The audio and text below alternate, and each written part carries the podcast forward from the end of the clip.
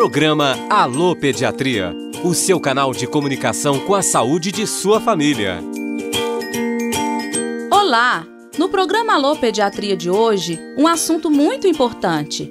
Vamos falar sobre o desenvolvimento do bebê do nascimento ao sexto mês de vida. Doutor, como eu sou mãe de primeira viagem, estou com dificuldades para acompanhar o desenvolvimento do meu filho. Ah, sim, Carmen. Tem coisas muito importantes que você precisa saber.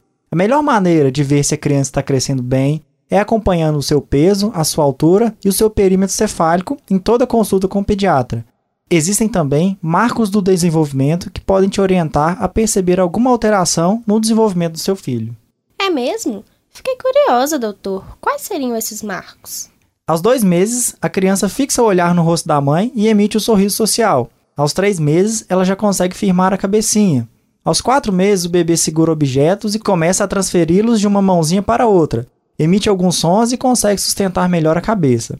E aos seis meses, ele já alcança um brinquedinho, leva objetos à boca, localiza um som virando o rosto, consegue rolar com facilidade e senta-se com apoio ou até mesmo sem. Que legal, doutor! Vejo que conhecendo esses marcos, posso ficar atento ao desenvolvimento do meu filho. E como posso estimulá-lo para que ele se desenvolva corretamente? Para que o bebê se desenvolva bem, é necessário, antes de tudo, que seja amado e desejado pela sua família e que ela tente compreender seus sentimentos e satisfazer suas necessidades. Já nos primeiros meses, converse com o bebê, buscando contato visual e instigue com sons suaves e cores. Para fortalecer os músculos do pescoço do bebê, principalmente após o terceiro mês de vida, permita que ele tenha momentos de deitar com a barriguinha para baixo, lembrando que essa posição é apenas para esses momentos e não para dormir. Chame a atenção dele com brinquedos ou com sons, estimulando-o a levantar a cabeça e a sustentar o corpinho sobre os bracinhos.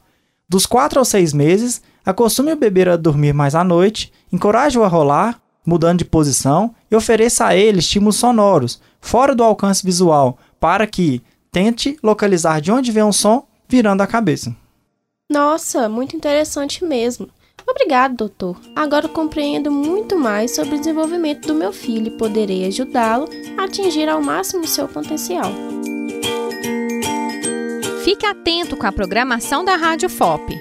Temos outras dicas de saúde para você e a sua família.